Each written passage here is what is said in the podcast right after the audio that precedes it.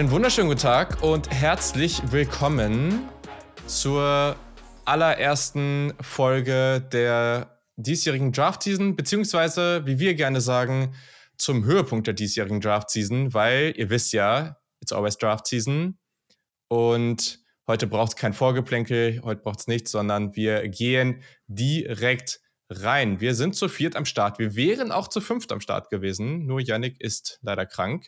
Gute Besserung an der Stelle. Und wir sind natürlich hyped. Das Pre-Pre-Draft QA. Es gibt ja praktisch vor den Positional Previews immer eins und danach nochmal. Deswegen, damit starten wir immer rein und ich freue mich. So, erstmal, Sarah, hallo, du bist auch dabei. Schön, dass du hallo. dabei bist. Hallo, ja, ich bin wieder dabei. Ich muss gerade ganz kurz festhalten, ich finde, das ist so ein schöner Moment. Wir waren schon irgendwie echt lange nicht mehr in so einer großen Runde bei einer Folge dabei. Da, dabei, ja, Deutsch. Ähm, ich finde, das ist gerade so richtig schön wholesome, euch so zu sehen und jetzt mit euch über so Draft zu sprechen. Yannick fehlt noch, aber ansonsten, es fühlt sich gerade sehr schön an. Sarah ist so nett, das ist komisch. da kann, kann ich nicht umgehen. Nein, das kann ich so zurückgeben, auf jeden Fall. Und man muss ja sagen, ähm, das, das erste Mal, dass du dabei warst, war ja auch letztes Jahr so in Streams äh, zur, zur Draft-Season. Deswegen ist das ja auch dann praktisch so, jetzt so, schließt sich dann praktisch so dieses, dieses erste Jahr. Ja. Ich bin, bin auf jeden Fall äh, sehr happy, dass, dass das jetzt so gut funktioniert hat. So, wieder äh, im alten Setup. Das bedeutet, dass er ein einmal hier in diesem Aufnahmeraum ist mit seiner Kamera und einmal für sein Mikrofon. Der Luca, hallo, na? Na? Ja, doppelt hält besser, dachte ich mir mal wieder. Ähm, ja. Und von daher, ja, nee, schön. Und gerade mit Sarah jetzt wieder ein schöner Full Circle Moment hier, von daher äh, haben wir das auch schon verhakt. ähm, schön, cool. ja. Ich freue mich. Ja, ja, wir freuen uns. Genau. So, und natürlich auch dabei, wie immer, der liebe Kiel. Kiel, wie geht's dir? Ja, ich kann mich nicht beschweren. Äh, mein Team bricht gerade so ein bisschen auseinander, aber ich bin optimistisch und ich bin auch optimistisch, dass diese Draft-Season wieder mit äh, einer etwas größeren Runde in diesem Jahr ganz, ganz wundervoll wird. Sehr, sehr gut. Man hat auch gemerkt, wo wir es jetzt auf, Social, auf den Social-Kanälen angekündigt haben, dass es losgeht.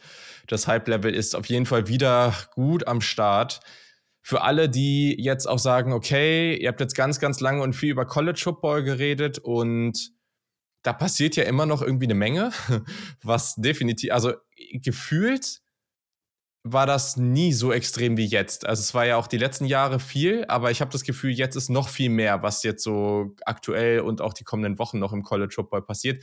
Wir lassen euch da nicht hängen. Wir können sehr empfehlen, diesen Podcast zu supporten. Da gibt es auch einen Link in den Show Notes. Dann habt ihr, dann kriegt ihr noch mehr davon mit, auch im Discord, aber auch mit Bonusfolgen und so weiter. Ähm, aber wir werden oder wir haben da auch ein paar neue Formate äh, in petto und, und werden das dann irgendwie die nächsten Wochen dann raushauen und mal ankündigen, damit ihr auch in dieser Zeit da irgendwie versorgt seid.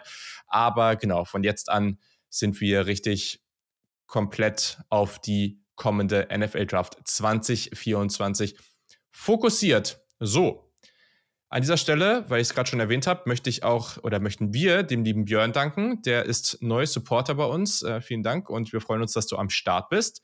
Und genau, sonst könnt ihr uns natürlich auch auf sämtlichen anderen Kanälen folgen. Hm. Wir hatten uns auch überlegt, dass wir gerade so auf Instagram und TikTok, wo ja jetzt eh mehr passiert ist, dann auch äh, zur Draft äh, das eine oder andere Format raushauen wollen. Ja, ihr könnt unserem WhatsApp-Kanal auch folgen. Da gibt es dann auch immer News oder auch irgendwie Hinweise darauf, wenn neue Folgen kommen. Das könnt ihr auch sehr gerne machen. Da sind wir jetzt mittlerweile auch fast 100, also richtig, richtig cool. Und ja, macht das unbedingt. Das hilft uns, das hilft euch. Also Win-Win für alle. Und in diesem Sinne würde ich sagen, können wir reinstarten, weil ich glaube, da braucht es auch gar nicht so viel Vorgeplänkel. Gibt es nämlich, also eigentlich werden alle relevanten Themen durch eure Fragen abgedeckt. Die haben wir bekommen auf Twitter-X und Instagram haben wir euch gefragt und ja, ich würde sagen, wir gehen mal rein. Das erste, der erste Abschnitt haben wir jetzt erstmal so Overall Draft-Fragen genannt. Einen Hinweis müssen wir noch liefern. Da sind eine Menge Fragen dabei, die sehr spezifisch sind. Und da möchten wir darauf hinweisen, das werden wir dann auch nochmal sagen. Wir werden jetzt halt nicht sagen können, wie gut die Center-Position in der Tiefe ist. Wir werden nicht sagen können oder auch nicht sagen wollen, wie genau unser Ranking auf Position X aussieht.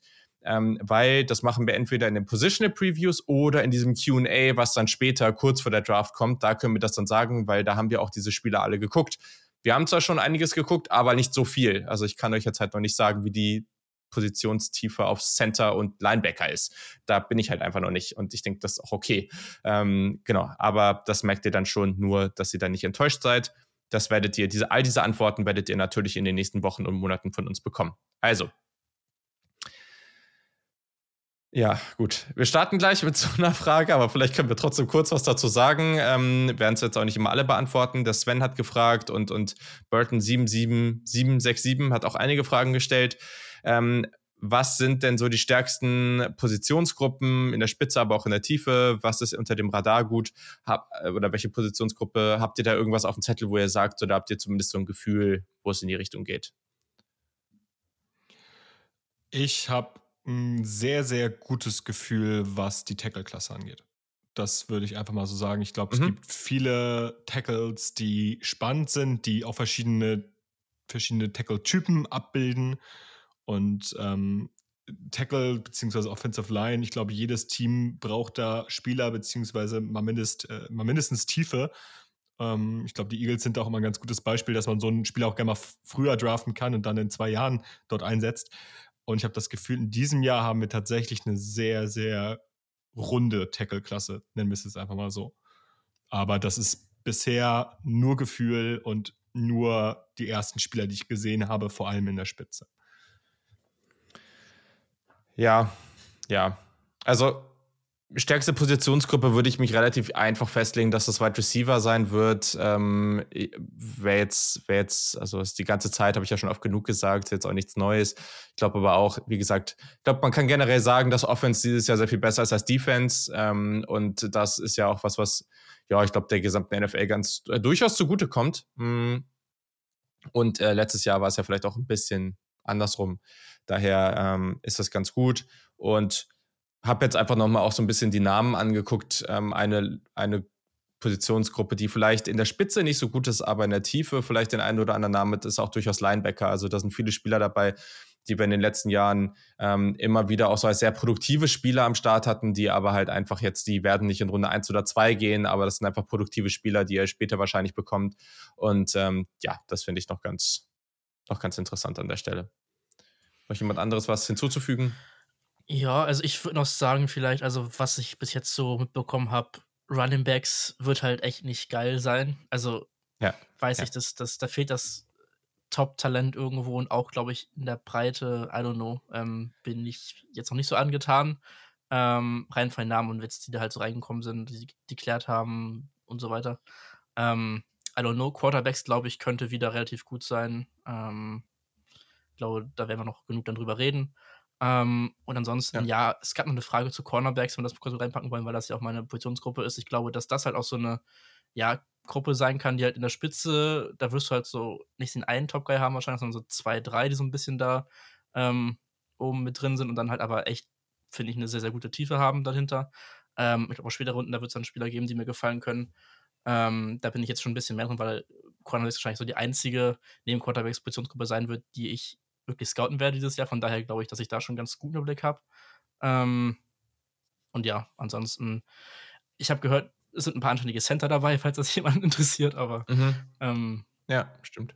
Ja. Ich kann mich da eigentlich auch nur anschließen. Für mich wäre Corner eigentlich auch so die äh, klassische Position, die ich mir jetzt so in der Spitze, ähm, also speziell Spitze, ähm, wie Luca schon meinte, da gibt es, glaube ich, einige, die da relativ hoch auch gehen könnten. Ähm, neben jetzt, sag mal, irgendwie Quarterback, Wide Receiver. Das wäre so der klassische Take. Aber ich glaube, Corner ist irgendwie für mich am, am spannendsten, so für diese Top-Spieler, würde ich mal sagen. Wobei ich aber auch sagen muss, dass da, also wir haben jetzt, wir vergleichen ja immer gerne mit der letzten Draft-Class und ich glaube nicht, dass wir, also da Spieler dabei haben, die Christian auch. Gonzalez dabei so, ne? Ähm, genau. Also Witherspoon und Gonzalez ja. sind dieses Jahr nicht ja. dabei. Also ich habe irgendwann auch mal so einen Mockdraft irgendwie irgendwo gepostet oder beziehungsweise wir haben einen gemacht im Stream, genau, okay.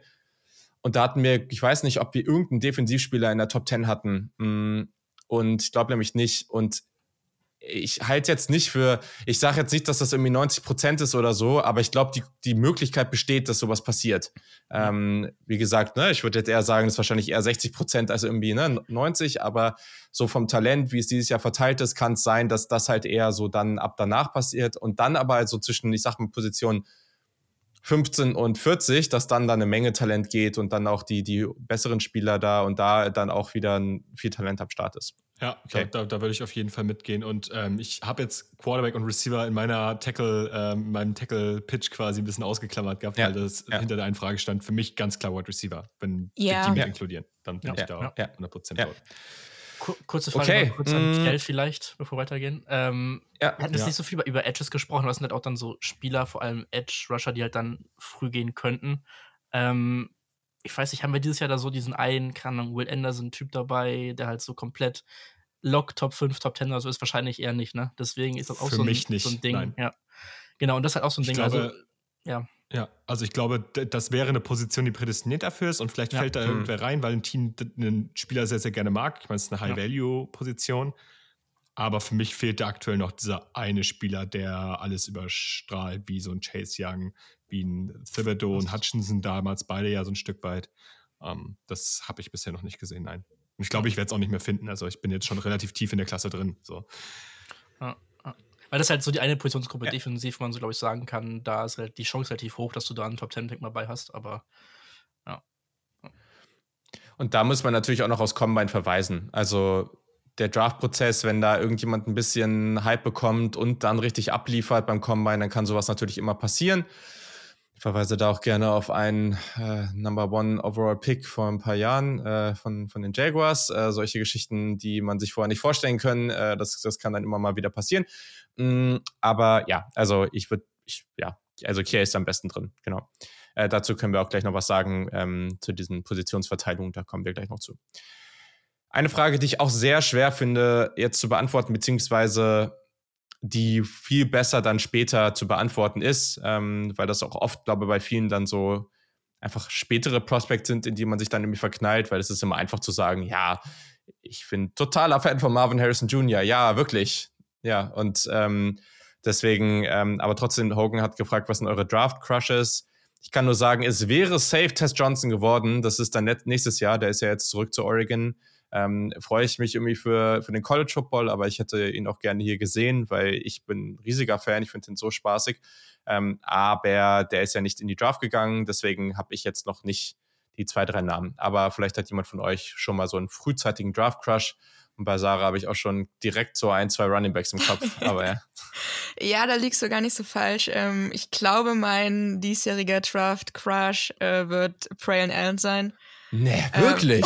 Ähm, das kommt jetzt ganz unerwartet. Ja, ich habe ihn mir auch schon angeschaut und ich, ich mag ihn einfach weiterhin sehr gern. Und ich finde ihn auch im Vergleich zumindest zu so ein paar anderen, die ich mir jetzt schon angeschaut habe, mag ich ihn auch weiterhin echt gern. Und ich glaube, das äh, wird sich auch in den nächsten Monaten noch äh, durchziehen.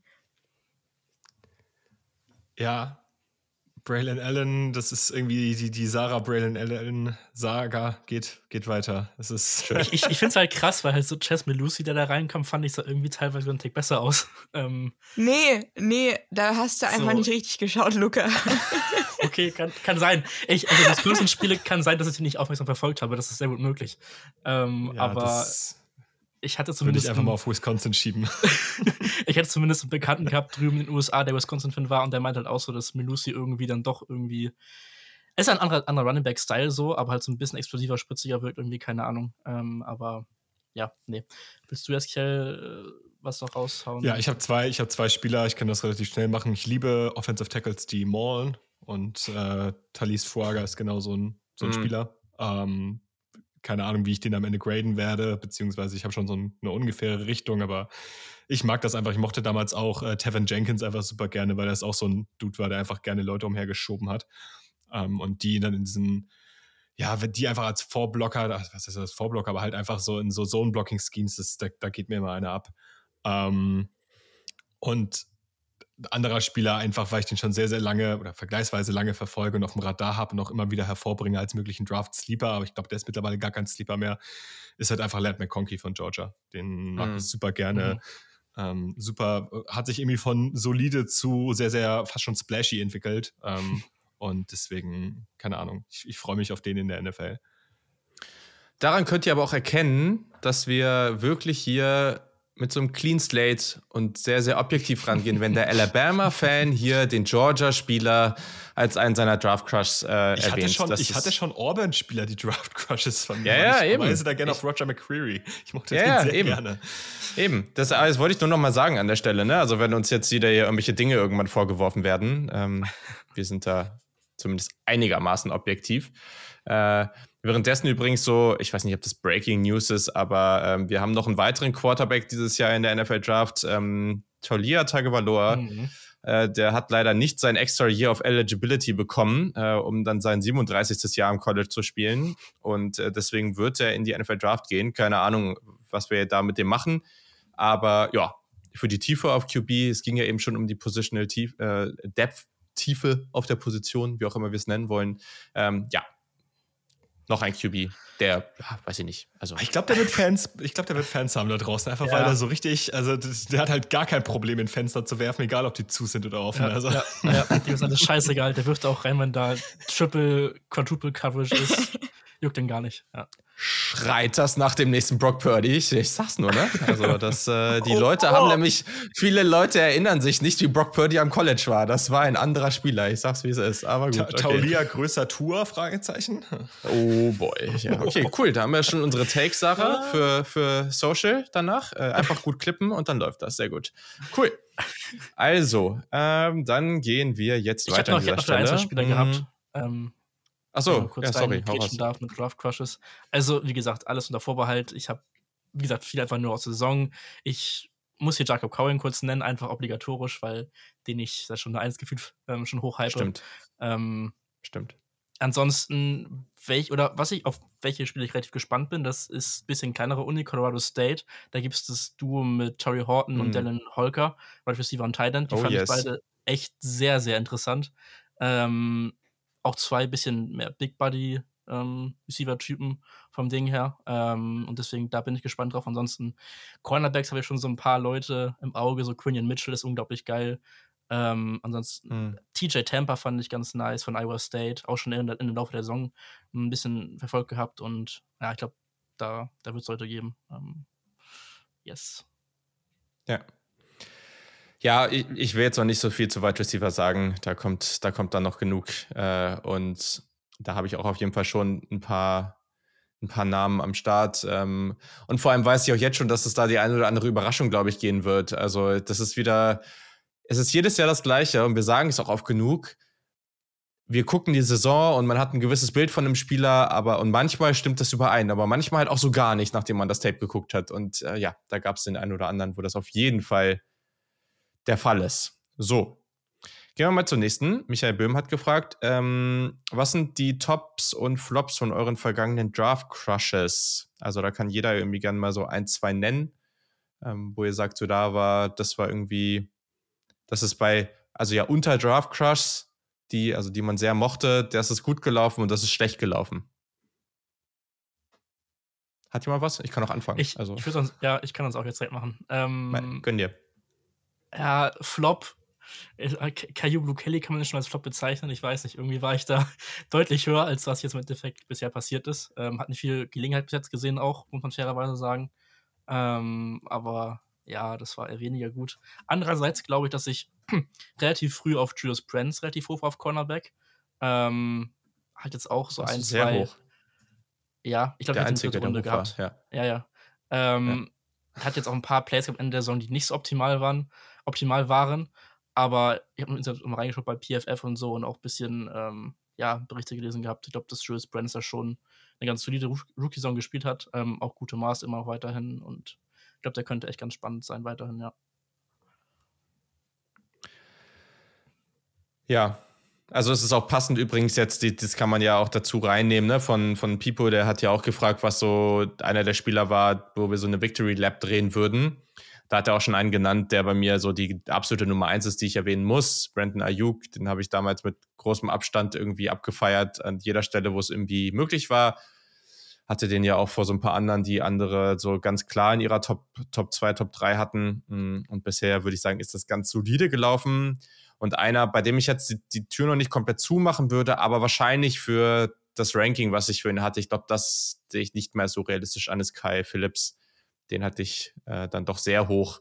Äh, und ich glaube nicht, dass das dass es so gut wird. Ähm, ne, ich glaube schon, dass er noch eine produktive Karriere haben kann. Also es waren jetzt zwei Jahre, also das, das ich würde da noch nie jetzt alles abschießen, aber dafür hatte ich den zu hoch. Also das, ich glaube, das wird dann nicht mehr werden.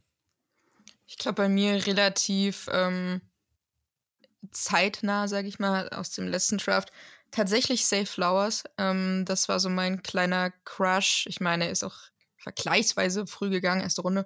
Ähm, aber da bin ich doch sehr happy, dass er rückblickend zumindest eigentlich einer der, der besten tatsächlich auf seiner Position ähm, bis jetzt zumindest ähm, ist. Und für mich war das eigentlich so im Herzen meine Nummer eins. Den fand ich äh, sehr cool, deshalb würde ich ihn auf jeden Fall nennen bei mir. Ich glaube, ich glaube, mein größter Draft-Flop ist, weil ich ihn fast besser, nicht besser, aber fast besser als seinen Teamkollegen Jamar Chase fand, ist äh, tatsächlich Terrace Marshall. Hm. das ist nicht so gut gealtert. Äh, Panthers-Fans werden, werden relaten können, aber ich mochte den bei LSU super gerne. Und äh, ein Spieler, den Julian jetzt gar nicht genannt hat bei seinen Draft-Hits, der aber eine super Saison bei den Lions mittlerweile auf Safety und nicht auf Cornerback spielt, ist äh, Ifeato Melifonwu. Der, ah, ja, den stimmt. mochte ich auch richtig, richtig ja. gerne, Pre-Draft. Und der spielt auch eine richtig, richtig gute Saison und scheint in der NFL angekommen zu sein. Ich glaube, auch ähm, schon ein, zwei Clutch-Plays dabei gehabt. Ähm, geiler Spieler.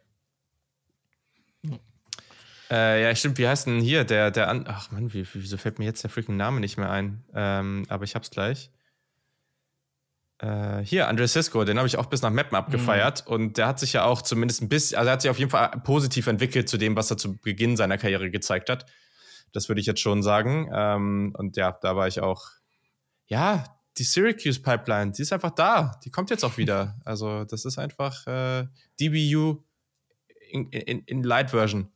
Wie hieß nochmal der, der Cornerback? Den mochte ich auch richtig gerne. Äh, jetzt als Draft-Prospect war er nicht ganz so weit oben, aber ich mochte den in der Saison richtig gerne. Auch von Syracuse. War dann am Ende verletzt, hat in der Zone Heavy äh, gespielt. Garrett Williams? Ich glaube, das war es, ja, Garrett ja, Williams. Ja, ja. Der spielt auch, glaube ich, eine gute Saison in der NFL. Also auch den mochte also ich, mochte ich in der Saison lieber, als er dann am Ende, ja, als der jetzt am Ende in, in der mhm. NFL, also ich, in meinem Ranking war der, glaube ich, auf, auf sieben oder acht, also jetzt auch nicht so mega hoch. Ja. Ich muss, ja. ich habe mal kurz ja, drauf Ne? Äh, meine Wide Receiver Rankings letztes Jahr waren ja Vogelwild. Also ein paar Highlights mal kurz. Ähm, Marvin Mims auf vier. Ich meine, das ist nicht komplett verrückt, glaube ich. also er hat auch nicht viele Gelegenheiten gesehen. Was er gezeigt hat, fand ich, war jetzt nicht verkehrt. Aber äh, Wide Receiver 4 ja, ist er nicht. halt einfach ein bisschen biased. Ja, es ist fair. Aber ich glaube, dass er trotzdem noch ein sehr, sehr guter Spieler werden kann für die Broncos. Ähm, oder generell in der NFL. Du warst, ja, du warst ja nicht der Einzige, ne? Also ja, das, ja. Äh, und das ist jetzt auch nicht so das leichte Umfeld gewesen dieses Jahr. Also. Ja. Aber dahinter Parker Washington auf 5 ähm, bei den Jaguars. Ähm, das war, ja, könnte, könnte ein guter Stinker werden. Ähm, aber dahinter 6, 7, 8 Flowers, äh, Josh Downs und Jane Reed. Das muss ich sagen, da kann ich mich wieder loben für. Ähm, die drei da so hinter, das ist, ist schon ganz solide. Und dann, ja, keine Ahnung, Rishi Rice hatte ich nicht mal in meiner Top 12 drin gehabt. Die hatten ja auch zum Beispiel, ich glaube, Janik hatte den noch relativ hoch gehabt, noch weiterhin. Ähm, Stimmt, das ist auf jeden Fall ein Win ja. für ihn. Also, ja. aber ganz, ganz, ganz deutlich. Den hatten ja. wir, also ich hatte den massiv niedrig. Same, same. Ansonsten, ich hatte Dwayne McBride auf 6 gehabt bei Running Backs. ähm, der ist mittlerweile gar nicht mehr auf dem Roster von den Vikings. Ähm, ja, ist auch gut gelaufen. Ja. Okay, sehr gut. Ja, okay, ich würde mal sagen, wir gehen weiter. Ähm, ich dachte, es geht einigermaßen flott, aber wenn wir so weitermachen, dann, dann brauchen wir ewig. Ähm, okay, also gehen wir mal weiter. Sebastian Uhlemann hat gefragt, wie viel schwächer ist die Draft-Class nach den zahlreichen Rückmeldungen fürs College? Ich glaube, das ist so generell, ich glaube, da waren, ich weiß nicht, ob da noch andere Fragen zu waren, aber da können wir dieses ganze Thema mal Rückmeldungen wie beeinflusst das so eine Draft-Klasse? Ist das eigentlich was, was wir jetzt jedes Jahr sehen werden und dementsprechend eigentlich so ein Trend, der jetzt gar nicht so unterschiedlich sein wird zu den nächsten Jahren? Ähm, ja, wer hat da einen Take zu? Was ist da so the opinion in the room? Okay. Ich glaube, dass wir jetzt noch ein, zwei Jahre genau dieses Phänomen haben werden, dass Draftklassen so ein Stück weit abgeschwächt werden, weil du halt einfach viele äh, Juniors hast, die noch für ihre Senior Season, vielleicht dann noch für ihre fünfte Saison oder wenn halt noch eine Covid-Saison irgendwo versteckt ist, äh, dass sich das halt alles so ein bisschen stacken wird. Aber dass wir dann irgendwann wieder auf das Niveau kommen, wo halt diese ganzen älteren Spieler nächstes Mal auch so oder so halt in den Draft müssen. Und dann wirst du irgendwann wieder das gleiche Niveau wie vorher mhm. haben, also rein vom Talent. Wahrscheinlich aber ein bisschen mehr developed, weil die Spieler am College einfach älter werden durch NIL-Deals, durch diese Jahre, die sie ranhängen. Ich glaube, das kann halt gut sein. Und dadurch wirst du wahrscheinlich schon ein Stück weit besser developed Spieler direkt in ihrer Rookie-Saison haben. Das wäre so meine Hypothese, die ich aufstelle. Ob das am Ende stimmt, keine Ahnung. Aber kannst du natürlich haben, wenn du dann halt so einen Fifth-Year-Senior da, da rumlaufen hast. Ich, ich glaube, was auch wichtig ist zu sagen ist, also NRL ist ein wichtiges Thema. Also wenn jetzt ein Spieler irgendwie eine Rückmeldung bekommt dieses Jahr von der NFL irgendwie dritte, vierte Runde und du bist halt bei einem großen Programm. Also ich glaube, die Ohio State Spieler dieses Jahr sind ein gutes Beispiel. Du kannst noch mal irgendwie versuchen, mit so einem Stacked Roster irgendwie ganz oben anzugreifen und du kriegst so leicht, weiß ich nicht, 800k, vielleicht bei den ganz guten eine Million. Ich weiß nicht, wie, wie da die Gelder sind. In der NFL würdest du jetzt für das Jahr auch nicht so viel mehr bekommen. Also, und es ist ja auch was, es ist jetzt, es ist nicht life-changing money unbedingt, aber es ist schon so viel Geld, dass du sagen kannst, okay, das, das ist schon mal ein gutes Setup für so ein restliches, für, für die nächsten Jahre. Also, deswegen, ich glaube, das hilft auf jeden Fall. Was wir aber betrachten müssen, ganz, ganz sicher, also wenn du jetzt 100 Spieler hast, die jetzt zurückkommen, die aber so ein gewisses Potenzial hatten, irgendwann zwischen Runde 2 und ich sag mal 5 zu gehen, dann wirst du halt, dann, dann hätten wir dieses Jahr die auch auf dem Level evaluiert. Aber nächstes Jahr, wenn die jetzt alle zurückgehen und nächstes Jahr in die Draft kommen, dann wird wahrscheinlich werden wahrscheinlich, keine Ahnung, 30 davon ihren Draftstock verbessert haben, 30 ähnlich bleiben und äh, 40 von denen oder wie auch immer, äh, gewisser Anteil von denen wird halt schlechter sein oder rausdroppen oder so oder undrafted gehen, weil die, also die verbessern sich ja nicht alle automatisch. Das ist nicht wie NCAA 14, äh, wo jeder Spieler automatisch irgendwie jedes Jahr besser wird. Ähm, das ist halt einfach nicht so und dementsprechend ähm, muss man das auch ein bisschen so sind, dass es halt dann auch ein paar Spieler gibt, die vielleicht nächstes Jahr dann nicht mehr so relevant sind. Ja. Haben wir die Frage? Okay. Dann äh, gehen wir gleich weiter mit nochmal kurz einer ganz wichtigen Frage, die direkt an Luca geht. Wie viele Pro-Ready Kicker und Panther haben wir dieses Jahr? ähm, ja, Tory Taylor, ansonsten erstmal nichts eine lange Zeit, ne? Ähm, ich glaube, da müssen wir nicht groß drüber diskutieren. Natürlich. Äh, ich muss mal ins Tape reingehen, Klar. natürlich. Vor allem dann äh, bei den Kickern ist es natürlich unglaublich wichtig, mal ins Tape reinzuschauen. Ähm, die Advanced Sets sich zur Hilfe zu ziehen und dann im Endeffekt zum Fazit zu kommen, ähm, wie das Ganze aussehen wird. Aber ja, Tory Taylor äh, äh, könnte schon so ein Drittrunden-Pick werden, ne? Ja, es wird auf jeden Fall in sämtlichen Streams nochmal ein großes Thema. Das sehe ich schon. Ich glaube, da sind die Jungs vom Cover 2 Podcast so viel können wir schon mal sagen. Es wird eine Live-Coverage geben. Wir werden das wieder zusammen machen und es wird wieder episch. Und äh, genau, sobald die ersten Kicker- und Panther-Picks kommen, da könnt ihr euch auf ausführliche Analysen einstellen. Das wird sensationell. Gut. Hat sonst noch jemand was zu dem Thema? okay, gut. Mm, Jonathan Grünefeld hat eine gute Frage gestellt. Ich glaube, das ist auch eine Frage, die sehr, sehr gut an dieser Stelle ist und ich glaube, die fast perfekt ist oder ein wichtiger Aspekt ist, warum wir diese Folge überhaupt machen. Hm, er hat gefragt, habt ihr durch das letztjährige Scouting beziehungsweise einfach mehr Erfahrung, Dinge, auf die ihr dieses Jahr mehr oder weniger achten werdet?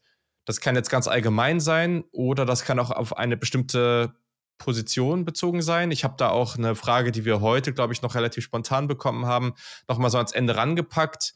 Ähm, also auch nochmal ganz spezifisch auf, auf Bryce Young und CJ Stroud bezogen, aber haut erstmal generell so eure Takes raus, was ihr so, was ihr dazu euch notiert habt oder euch gedacht habt. Ich würde einfach mal anfangen. Und Gönn dir. Ich habe zwei Dinge.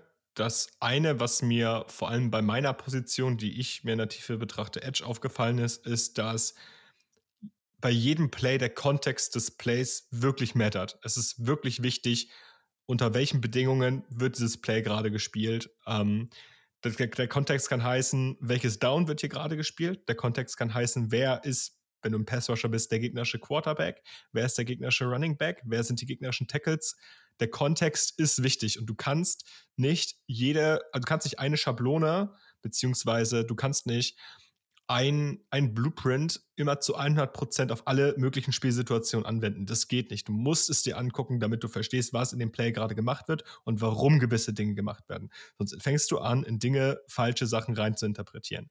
Und das ist eine Sache, die ich mir versuche wirklich zu Herzen zu nehmen. Das heißt dann halt auch einfach mal ein bisschen weniger Tape, dafür aber dann einzelne Plays ein bisschen mehr im, es jetzt einfach mal im Detail.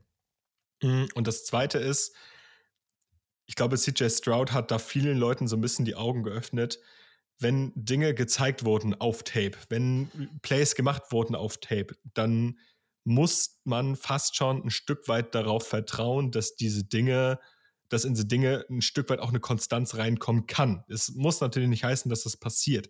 Aber wenn euch Leute weismachen wollen, dass wir bei CJ Stroud nicht wussten, dass er eine Playmaking-Ability hat und er für alle nur sehr langweilige Pocket-Passer war, dann ist das einfach eine, eine, Aussage, die in der Form nicht stimmt, weil es wurde gezeigt, er hatte dieses Spiel gegen Georgia und da hat er einfach, man muss es sagen, er hat da geballt. So, und das macht er jetzt auch in der NFL. Und dann muss man das irgendwie mit einbeziehen. Ich will nicht wieder in den Rant verfallen. Ich hatte den Rant damals nach diesem Spiel schon mal und habe gesagt, ey, das ist wichtig, das muss beachtet werden. Ähm, und deswegen hoffe ich einfach, dass wir da in Zukunft auch ein bisschen mehr und zumindest ein bisschen mehr Raum für die Option offen lassen, dass es ja eventuell gut werden könnte. Wir müssen es ja nicht zwingend in unsere Note einfließen lassen, aber Leuten diesen Stempel aufzudrücken, obwohl wir was anderes gesehen haben, davon möchte ich wegkommen. Ich, ich glaube, dabei ist auch ein wichtiger Aspekt, den wir auch reinnehmen können, den ich auch gleich mal beantworten will an der Stelle. Wir haben ja diesen, das hat, wurde auch schon ein bisschen diskutiert. Also es gibt die Richtung, du siehst das ganze Jahr was und dann wird ein, zweimal was gezeigt, wo man sagt so, ah, okay, das wollte ich von dem Spieler noch sehen, hat er bisher aber nicht gezeigt. So, also diese CJ Stroud-Thematik. Und da gibt es das Gegenteil davon. Michael Penix Jr. liefert das gesamte Jahr, fast das gesamte Jahr. Ne? Es gibt auch noch da ein paar Spiele, liefert da ganz viel ab und jetzt zum Beispiel im National Championship Game nicht ganz so. Heißt das jetzt, dass man das gegenteilig macht, dass man praktisch sagt, ah ja, wegen dem Spiel strafe ich ihn jetzt komplett ab aber das funktioniert ja nicht. Also jeder Spieler, egal wie gut, also es gibt wahrscheinlich vielleicht eine Handvoll Spieler über die letzten Jahre, wo du kein schlechtes Spiel findest. Also das gibt's einfach nicht oder kaum.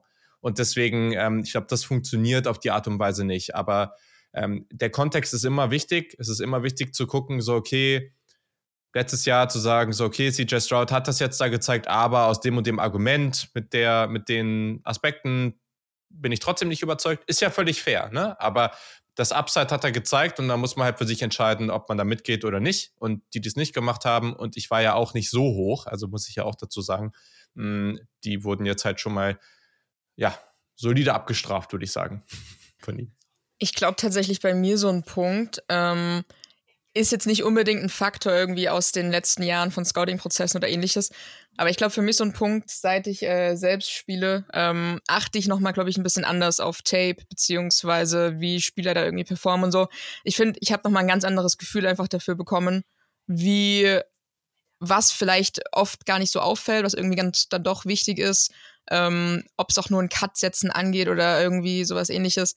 Ich glaube, das ist so ein Punkt, was mich vor allem dieses Jahr so ein bisschen stärker vielleicht beeinflussen wird oder es teilweise vielleicht auch einfacher machen wird, irgendwas zu beurteilen.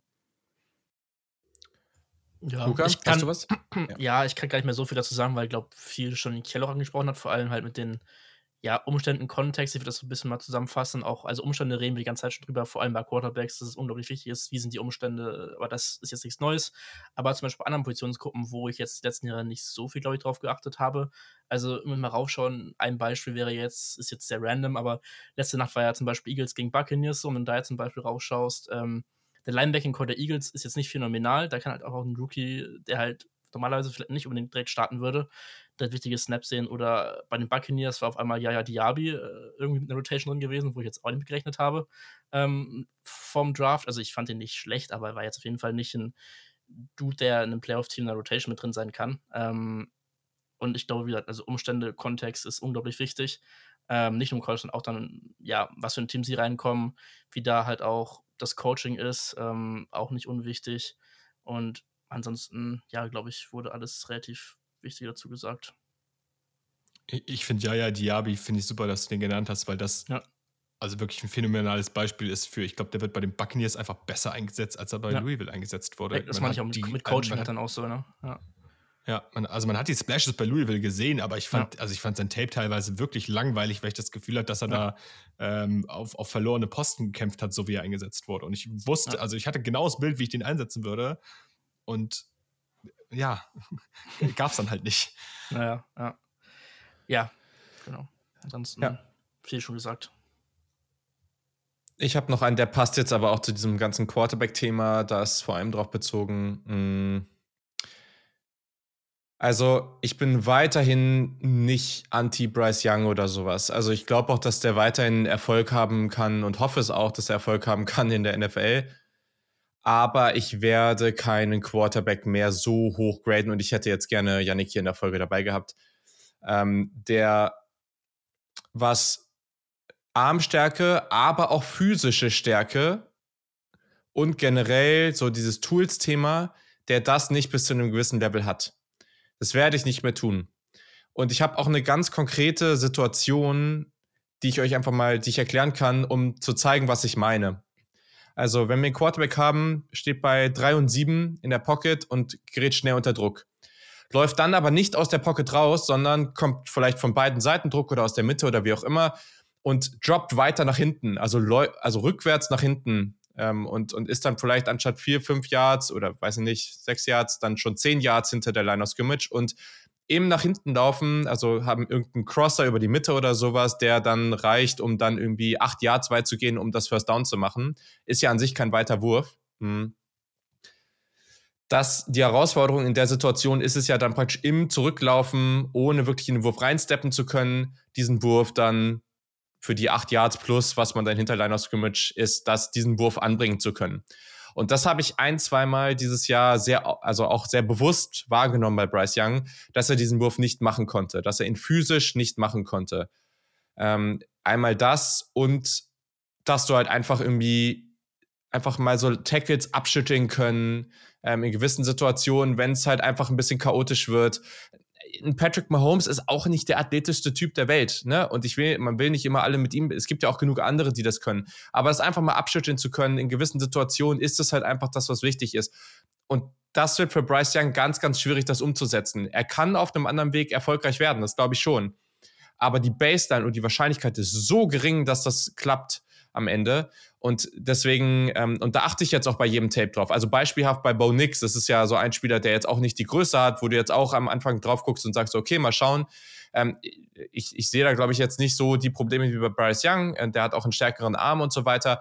Aber das sind so die Spieler auch mit der Size und so, wo man dann schon, wo ich dann nochmal viel, viel genauer reingucke und, und auch hingucke, okay, finde ich solche Situationen, wo ich einfach ganz klar sehe, kann er das oder kann er das nicht.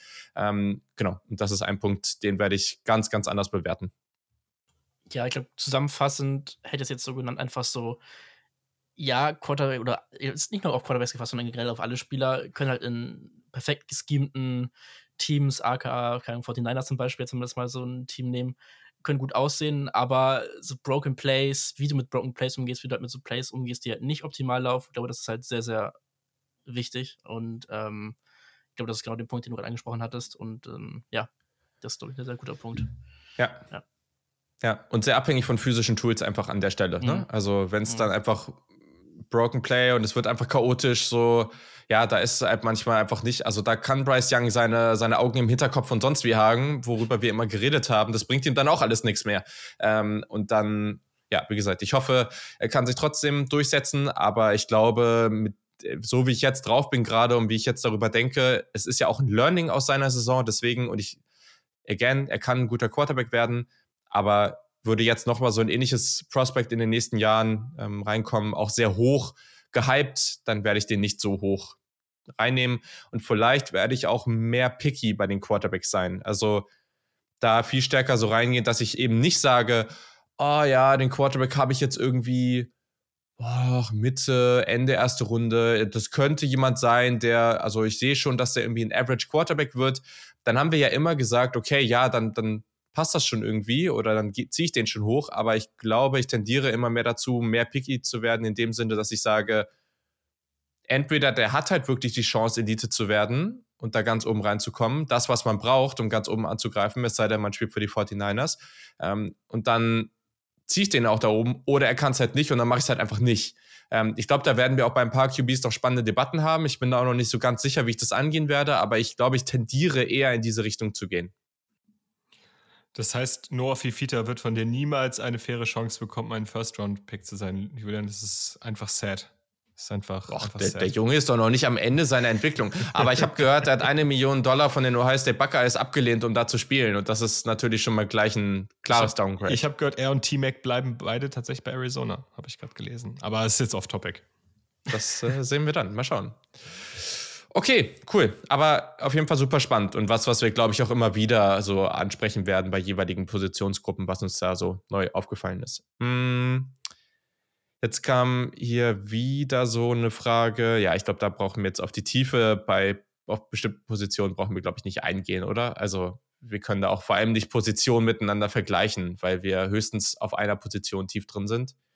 Ähm, deswegen würde ich da jetzt einfach mal weitergehen. Das kommt dann noch genauer. Hm, eine Frage, die ist ganz spannend, könnten wir auch ja mal so einen Way to Early Pick abgeben.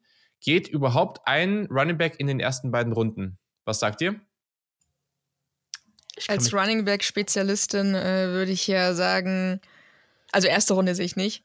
Ähm, vielleicht late Second Round würde ich jetzt gar nicht so überraschend finden, aber das ist auch schon mehr oder weniger das Maximum ehrlicherweise die Frage, die wir uns doch stellen müssen, ist, ob Seattle einen Second-Round-Pick hat.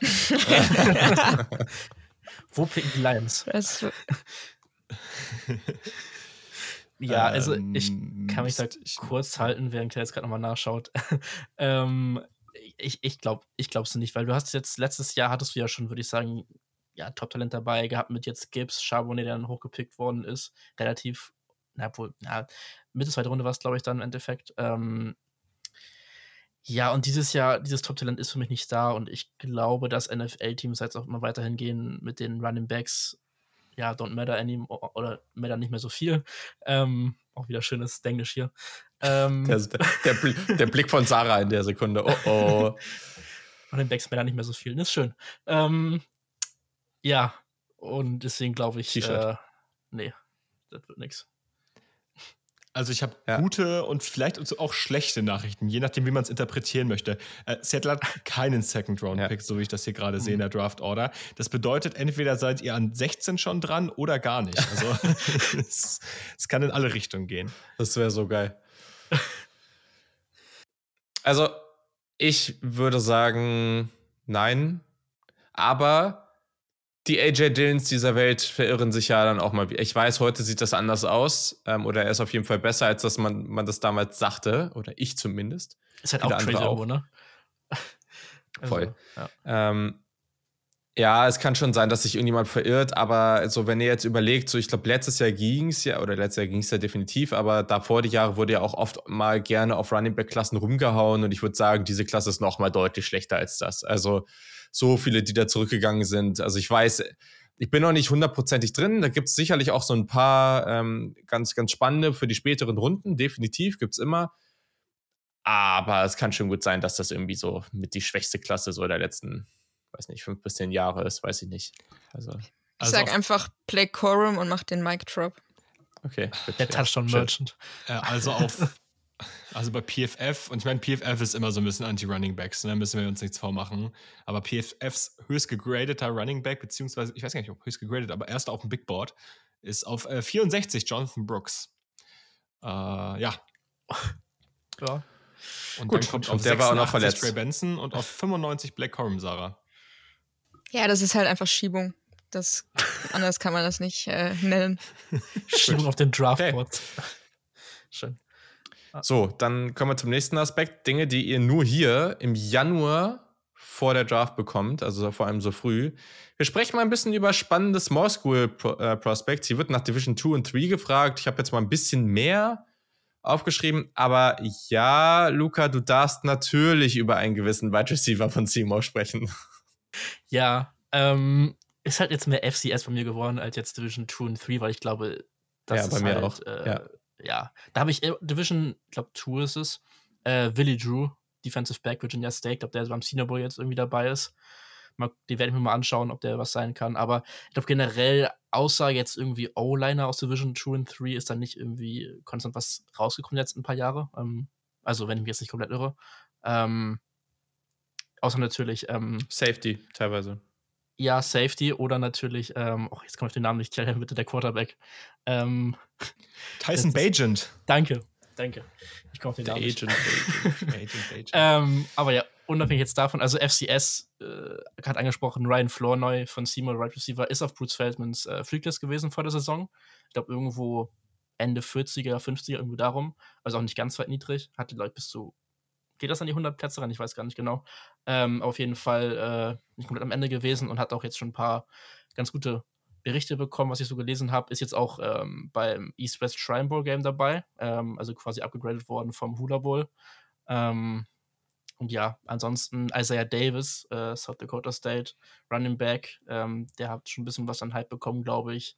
Ähm, Dylan Laube, ich glaube, hattest du mal eingetragen gehabt, Julian. Ähm, ich hatte jetzt nochmal geschaut, also Draft hat er drin jetzt als Running Back slash Linebacker, ähm, weil das beabsichtigt war, aber wenn nicht, dann mache ich es gleich wieder raus. Äh, auf jeden Fall finde ich das auf jeden Fall sehr interessant. ähm, aber ja, nee, ansonsten glaube ich, ja, ich habe gar nicht so viel jetzt dabei, also das wären jetzt so die vier gewesen. Ich habe noch ein paar. Äh, nee, äh, es sollte, wenn überhaupt Running Backs äh, slash Wide Receiver sein. Hat ja die FCS jetzt in zwei aufeinanderfolgenden Jahren in All-Purpose Yards angeführt. Also ich glaube, das könnte halt so ein shifty Receiving Back sein.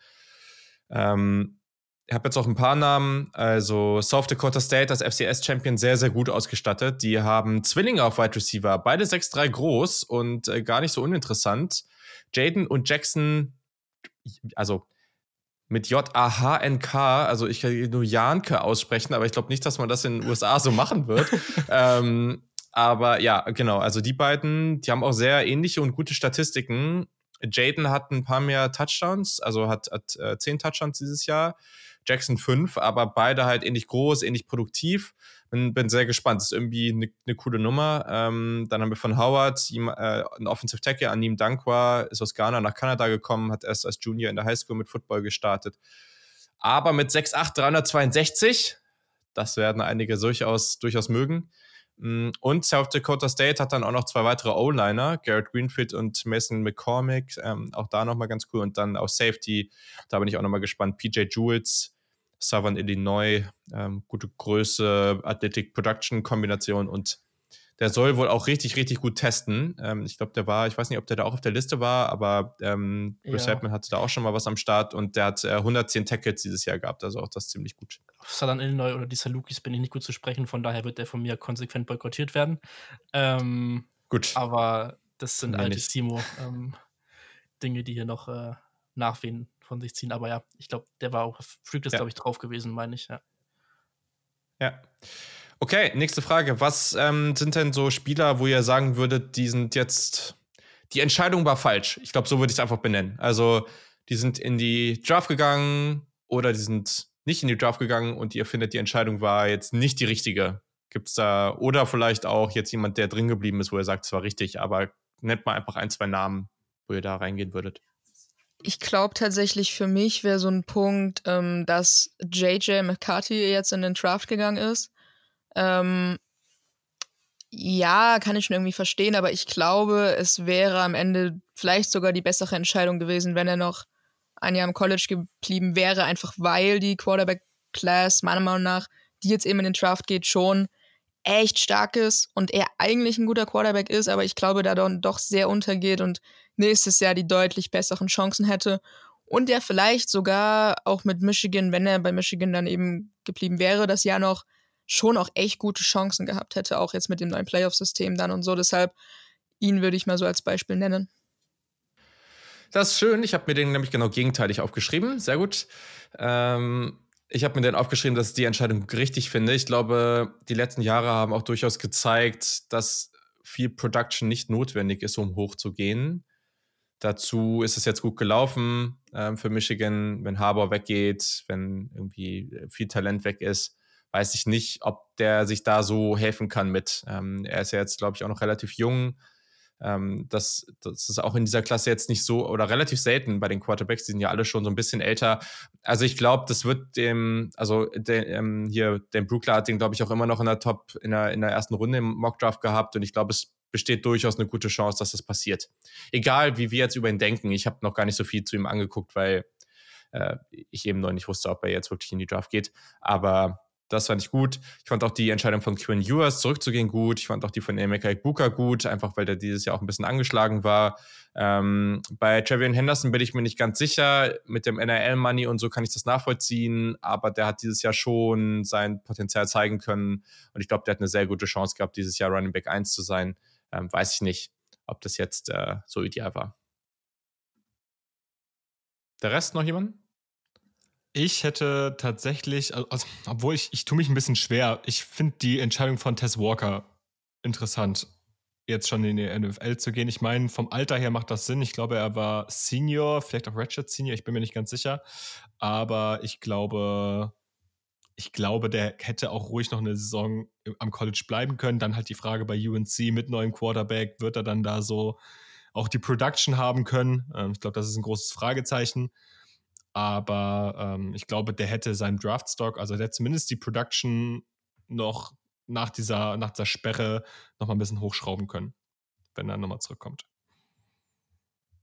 Also ich was ich spannend finde, weil ich habe ich habe nach äh, sorry, ich habe ich habe da jetzt schon so an ein paar Stellen was zu gehört. Ich bin mal gespannt, wie der Hype entsteht jetzt so, aber es gibt Leute, die den sehr sehr sehr sehr sehr hoch haben. Ich habe ihn tatsächlich noch nicht so ausführlich geguckt.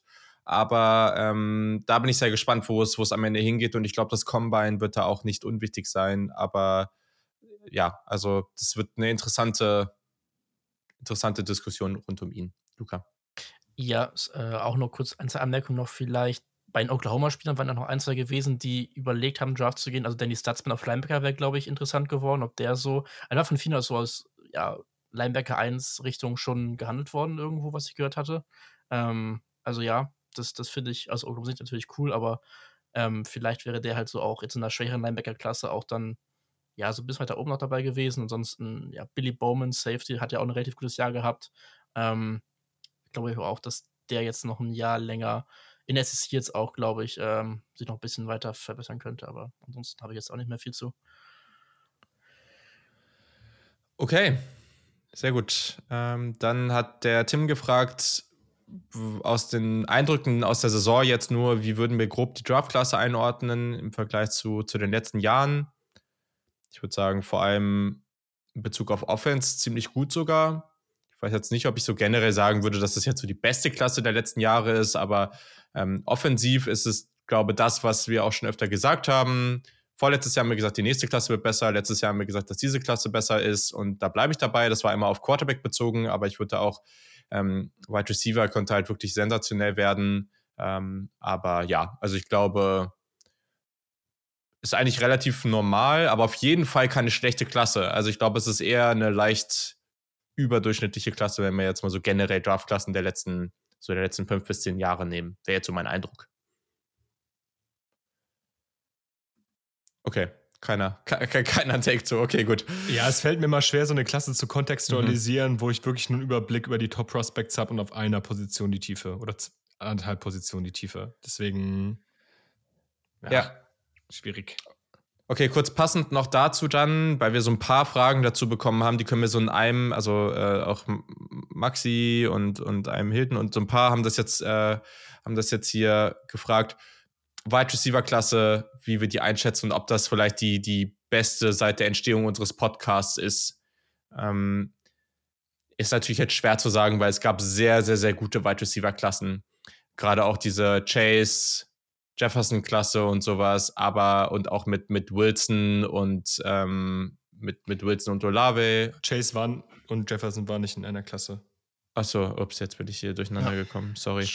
Ähm, Achso, nee, sorry, Chase und Dings habe ich jetzt eben, äh, Marshall habe ich jetzt so durcheinander gebracht, sorry. Ja, ja, ja, klar. Ja, ja, sorry. Aber ähm, äh, äh gerade auch mit, mit Olave und, und Wilson und so, ne? Also ähm, diese ganzen Geschichten, ähm, da waren schon wirklich, wirklich gute Klassen dabei. Ähm, aber ich würde trotzdem sagen, dass die, ich würde nicht safe gehen, dass es besser wird, aber ich glaube, diese Klasse hat die Chance, das Upside, die beste Wide Receiver Klasse der, weiß nicht, also der Podcast-Geschichte praktisch zu werden.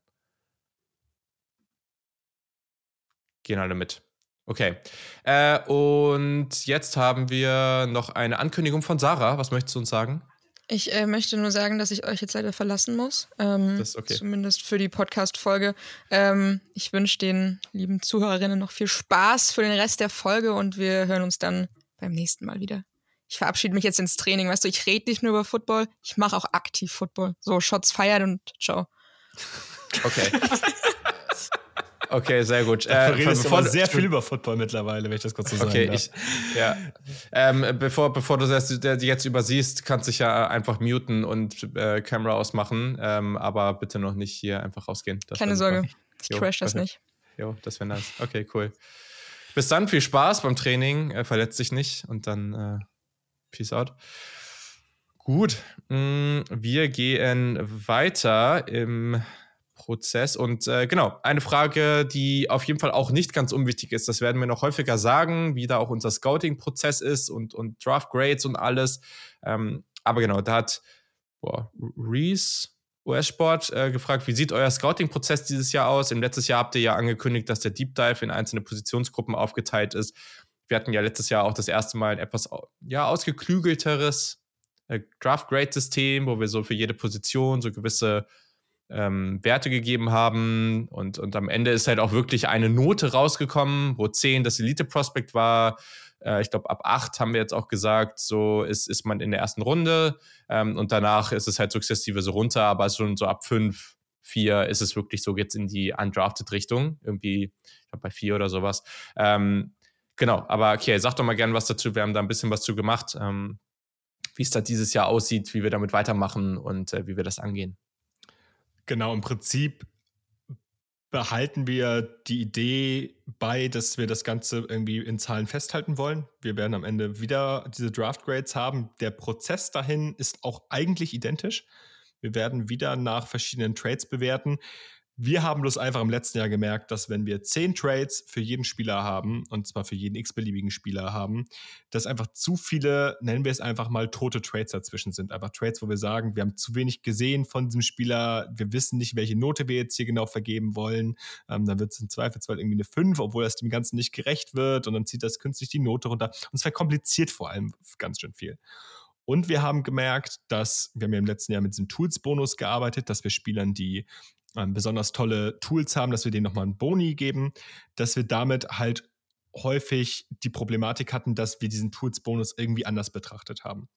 Und was wir jetzt gemacht haben, ist ganz einfach, wir haben diesen Prozess ja, man kann so sagen, wirklich ein bisschen abgespeckt. Wir haben das Ganze auf äh, drei bis maximal vier Trades pro Position runtergebrochen. Diese Trades haben aber dann am Ende ähm, natürlich ganz viele Unterkategorien, die wir dort mit einbeziehen wollen. Das soll dafür sorgen, dass wir trotz dessen, dass wir ähm, uns natürlich die Spieler genauso intensiv wie vorher angucken, dass wir schneller und auch irgendwie schlüssiger auf eine Note kommen am Ende des Tages. Und ähm, haben uns aber gesagt, ähm, dass wir in diesem Evaluationsprozess ähm, trotzdem irgendwie diese Trades unterschiedlich wieder gewichten wollen. Das war uns wieder wichtig. Wir wollten wieder eine individuelle Note in dieses ähm, ganze Bewertungssystem reinbekommen. Das heißt, wir werden diese drei oder vier Trades wieder jeweils individuell bewerten, je nachdem, wie wichtig uns das ist. Ähm, ich weiß nicht, wie intensiv wir auf diese, auf diese Grading-Sheets nochmal eingehen werden in den Folgen, aber auch da kann es zum Beispiel sein, wir sagen, uns ist äh, die Physis bei einem Defensive Tackle super, super wichtig, dann wird das halt höher gewichtet als beispielsweise die Technik. Ähm, einfach mal ganz stumpfes Beispiel. Und das wird dort quasi wieder am Ende des Tages mit einer ja, plausiblen Gesamtnote rauskommen. Was wir dieses Jahr noch hinzugefügt haben, ist, ähm, dass wir sagen, naja, jeder Spieler da draußen hat irgendwie einen, einen Trade, der ihn ausmacht, der über den er gewinnt, indem er Elite ist. Und das kann für einen Mac Jones sein, dass er ein super guter Access and O's Spieler ist und einfach die Fundamentals des Footballs gut beherrscht. Und dann ist das sein persönlicher Elite-Trade. Jetzt mal ganz stumpf gesagt. So. Das heißt, wir geben Spielern quasi für diesen Elite-Trade nochmal einen Bonus. Das heißt, der Elite-Trade wird bei den jeweiligen Spielern nochmal ein bisschen mehr gewichtet.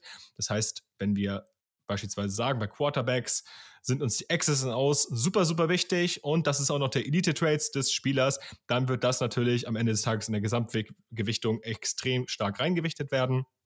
Wenn wir aber sagen, bei Quarterbacks ist uns ähm, die, das, das, äh, ich weiß gar nicht, wie man das sagt, äh, die, die, die physische Upside, nenne ich es jetzt einfach mal, äh, super, super wichtig und die X's und O's sind das, worüber ein Quarterback besticht, dann wird diese, werden diese X's und O's natürlich nicht ganz so stark ähm, durch diesen Elite-Trade äh, verbessert werden. Ich glaube, am meisten Sinn ergibt es wirklich, wenn wir einmal so ein Beispielsheet bei uns in die Folgenbeschreibung reinpacken, damit die Leute das ein bisschen verstehen können.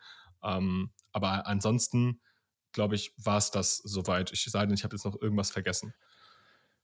Nee, ähm, und ich glaube, das, was wir machen können oder machen werden, also da vielleicht, äh, wir können das ja jetzt mal hier an dieser Stelle so ein bisschen announcen, da kann Luca gleich auch nochmal was zu erzählen. Das wird mhm. ganz nice auf jeden Fall. Es wird, ähm, also wir haben ja letzt, die letzten Jahre schon mit so einer Notion, ist einfach so ein Programm, mit dem man irgendwie gut äh, ja, zusammenarbeiten kann, sage ich mal, äh, verschiedene Databases und so aufbauen, wird es einen Draft-Hub geben, den gab es letztes Jahr oder letzten Jahre schon, aber wir werden da wirklich eine Scouting-Database haben, wo ihr Zugriff auf unsere Notizen hab, bekommt. Also wirklich, wo ihr reingehen könnt und in alle Spieler reingehen. Da gibt es alle Infos zu den Spielern, die da gesammelt sind. Und ihr habt Zugriff auf unsere Notizen.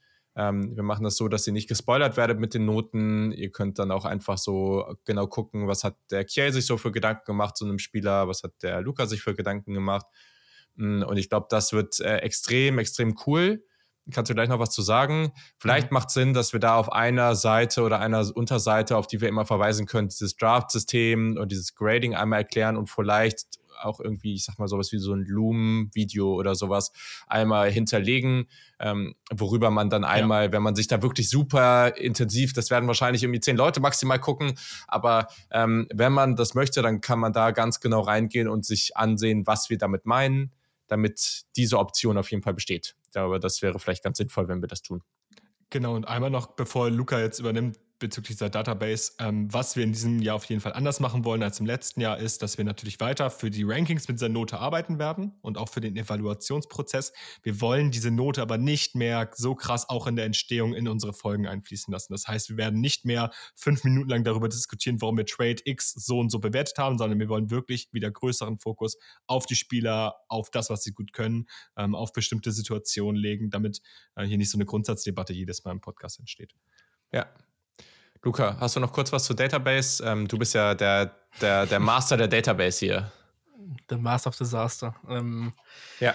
Ja, wie du schon gesagt hast, also wir werden so eine Database und Draft Hub jetzt äh, für alle raushauen, wo dann äh, zum einen wird es halt einen Punkt geben, wo du halt dann alle Spieler wirklich drin hast, die gerade sind es noch Spielerinnen, die auch nicht geklärt haben, aber im Endeffekt auch dann Spieler nur drin sein werden, die geklärt haben, beziehungsweise man kann sich alles dann zurechtfiltern, wie man will, dass dann, dann teilweise ähm, Spieler drin sind für die nächsten Jahre, die ja zum Beispiel dann für den nächsten Draft relevant sind, wenn man da halt schon mal reinschauen möchte, oder dass das Ganze, diese Database halt so ein bisschen aufbauen von Jahr zu Jahr und immer mehr Spieler reinkommen, was ganz cool sein wird. Ähm, dann logischerweise Position Ranking ist die letzten Jahre auch schon, da wird sich nicht so viel dann dran ändern, aber halt mit neuem Interface mehr oder weniger und ein bisschen strukturierter alles, ein bisschen mehr Informationen zu den einzelnen Spielern dazu und alles ein bisschen, glaube ich, einfacher zu erreichen.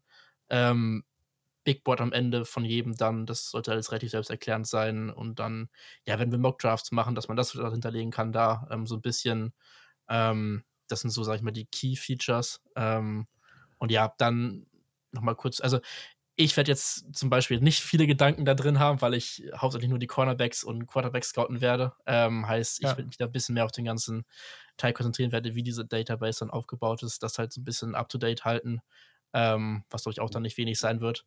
Ähm, genau, Combine-Werte eintragen, sowas werde ich auch alles da finden, dann im späteren Verlauf, äh, wenn irgendein Spieler, keine Ahnung, es gibt dann, wenn man auf diese Spieler-Pages raufgeht, verschiedene Bereiche, wo dann zum einen halt die Gedanken von allen Leuten drin sind, was da so für ja, Bewertungen gemacht wurden, dann Links zu verschiedenen Sachen, äh, PFF-Grades oder generell Grades von irgendwelchen Seiten, Stats und das alles dann auch der Zeit natürlich gefüllt werden mit, mit Inhalt dann, aber genau kann man sagen, also gerade haben wir Spieler, also 330, die, sag ich mal, noch nicht raus sind für den Draft, so ungefähr.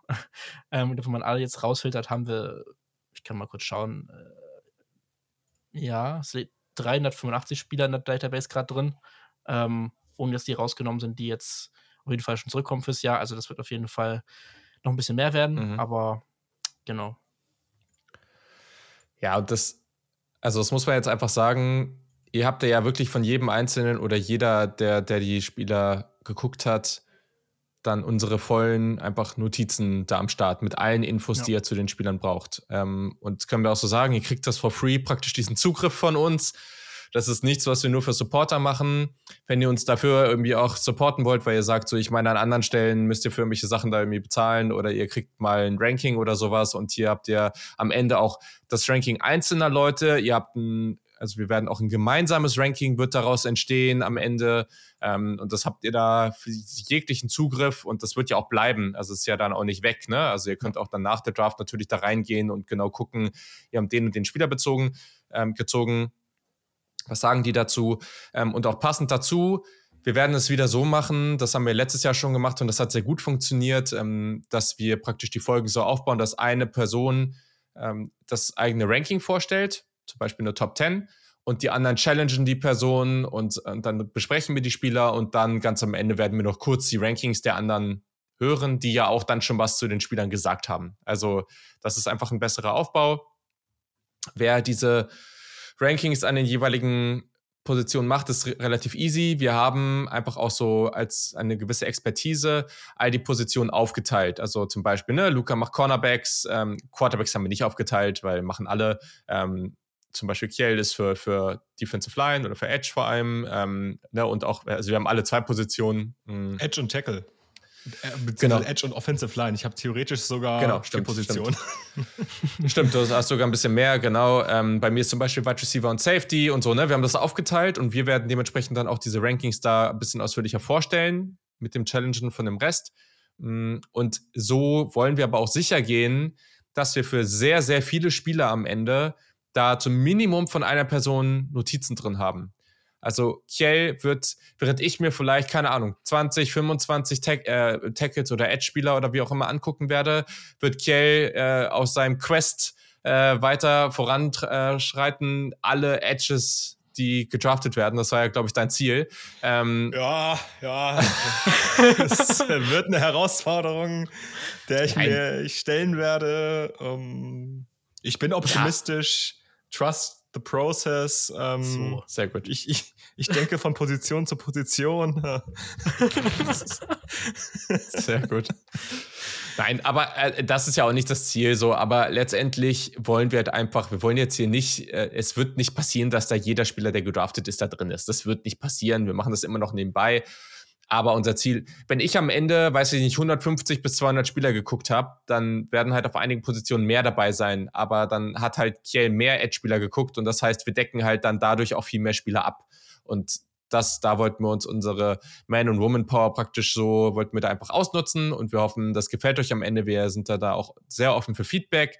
Ähm, das werden wir dann announcen, wenn das alles verfügbar ist. Aber ich denke, das wird eine richtig, richtig coole Sache, die, ich würde jetzt mal pauschal sagen, so im deutschsprachigen Raum aktuell nicht existiert. Weiß ich jetzt nicht genau, aber ich würde jetzt erstmal sagen, ähm, gibt ja jetzt auch nicht so viele andere Podcasts, die sich hier rein auf äh, Draft und College Football fokussieren.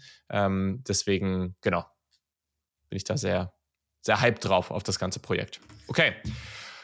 Gehen wir weiter. Hm, wenn ihr da Fragen zu habt, schreibt uns auf äh, sämtlichen Kanälen, findet ihr alles in den Show Notes. Hm, wie viele Quarterbacks haben First-Round-Potenzial? Und es gab auch ein Take dazu. Gibt es fünf Quarterbacks in Runde 1? Sagt was. Vier Stück. Ja. Ich, ich bin Vier? jetzt, also ja. bei, bei drei, wo ich mir relativ sicher bin und dann halt alle nach reinrutschen könnte, mal so aus der Gruppe. Ähm, von daher würde ich jetzt sagen, würde ich auch das anderen nehmen in dem Fall. Ich bin bei, ich bin bei drei und der vierte rutscht immer am Ende noch ja. rein. Das ja, genau. Ist, äh, ja, ja. Obwohl es sein, vielleicht ist da, vielleicht also drei oder vier. Also auf jeden Fall under bin ich auch bei Luca. Ja. Mhm. Naja, ich glaube, reines Potenzial durch guten Prozess und so haben fünf oder sechs. Also ich bin ja noch nicht ganz durch, aber äh, dass irgendein Team sich verliebt und sonst wie, also May, Williams, Jaden Daniels, äh, JJ McCarthy, Bo Nix, Michael Penix Jr.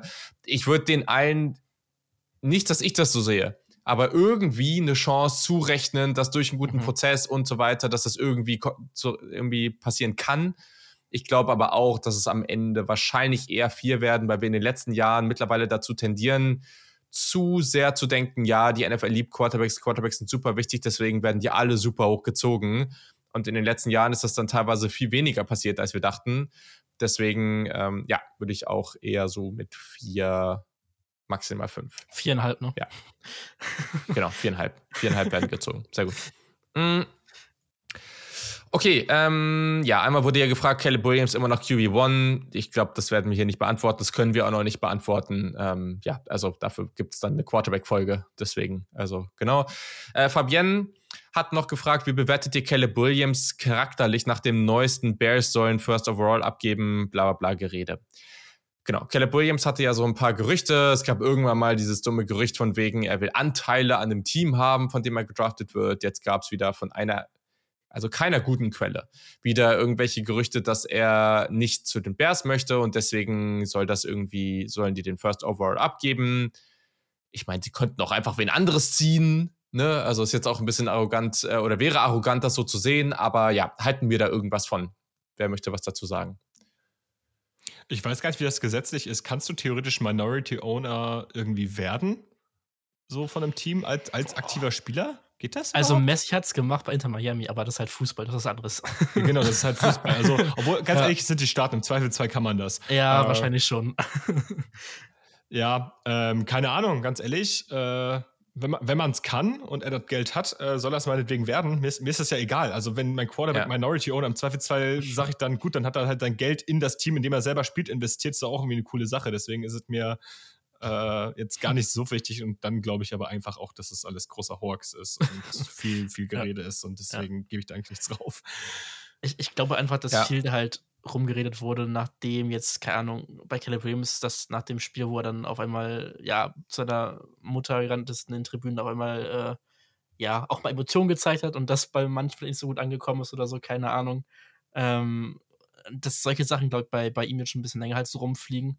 Ähm, deswegen, ja, würde ich jetzt einfach alles mal äh, als sehr, sehr, sehr, sehr äh, kaltes Gerücht abstempeln.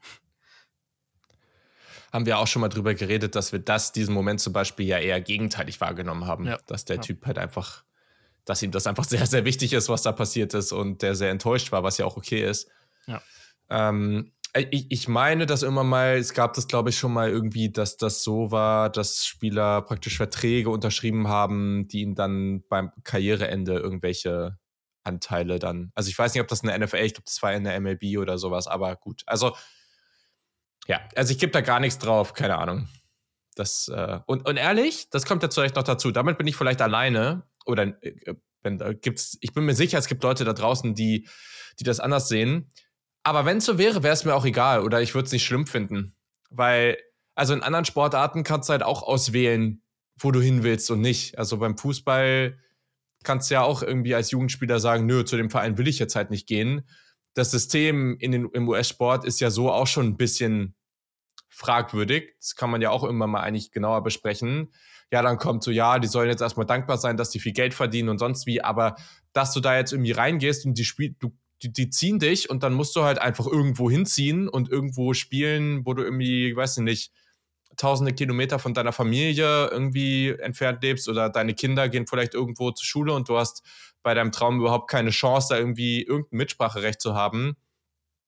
Weiß ich nicht. Also, äh, ja, die verdienen viel Geld, aber ja, also mir wäre das tatsächlich nicht so wichtig. Ich hätte da kein Problem mit, wenn ein Spieler das sagen würde. Aber vielleicht bin ich da auch einfach alleine mit. Keine Ahnung. keine, keine Takes dazu. Nö, ich würde einfach zustimmen. Also ich sehe es halt ja. genauso. Ich glaube, wir vergessen das manchmal, okay. dass die USA so. Ich meine, es ist geil, weil dadurch einfach die Competitiveness einfach erhalten bleibt, dass du einfach keine Spieler hast oder keine Teams hast, die einfach langjährig immer einen Vorteil gegenüber anderen Teams haben aufgrund von finanziellen Dingen. So, das ist ja im, im europäischen Sport leider Gottes so. Ähm, aber ich meine, klar, fürs Individuum ist es irgendwie kacke, wenn du halt irgendwo hinziehen musst, wo du nichts und niemanden hast. Und im Zweifelsfall stinkt die Franchise ja. auch noch. Also, ja. ja.